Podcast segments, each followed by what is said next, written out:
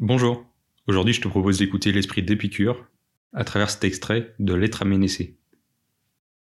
Prends l'habitude de penser que la mort n'est rien pour nous, car tout bien et tout mal réside dans la sensation, or la mort est privation de toute sensibilité. Par conséquent, la connaissance de cette vérité que la mort n'est rien pour nous nous rend capables de jouir de cette vie mortelle, non pas en y ajoutant la perspective d'une durée infinie, mais en nous enlevant le désir de l'immortalité.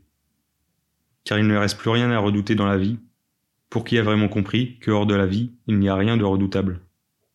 On prononce donc de vaines paroles quand on soutient que la mort est à craindre, non pas parce qu'elle sera douloureuse étant réalisée, mais parce qu'il est douloureux de l'attendre. Ce serait en effet une crainte vaine et sans objet que celle qui serait produite par l'attente d'une chose qui ne cause aucun trouble par sa présence. Ainsi, celui de tous les mots qui nous donne le plus d'horreur la mort n'est rien pour nous, puisque, tant que nous existons nous-mêmes, la mort n'est pas, et que quand la mort existe, nous ne sommes plus. Donc la mort n'existe ni pour les vivants ni pour les morts, puisqu'elle n'a rien à faire avec les premiers, et que les seconds ne sont plus. Mais la multitude tantôt fuit la mort comme le pire des mots, tantôt l'appelle comme le terme des mots de la vie. Le sage, au contraire, ne fait pas fi de la mort, et il n'a pas peur non plus de ne plus vivre. Car la vie ne lui est pas à charge, et il n'estime pas non plus qu'il y ait le moindre mal à ne plus vivre.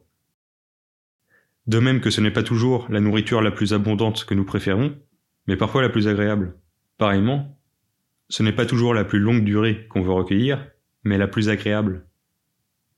Quant à ceux qui conseillent aux jeunes gens de bien vivre et aux vieillards de bien finir, leur conseil est dépourvu de sens.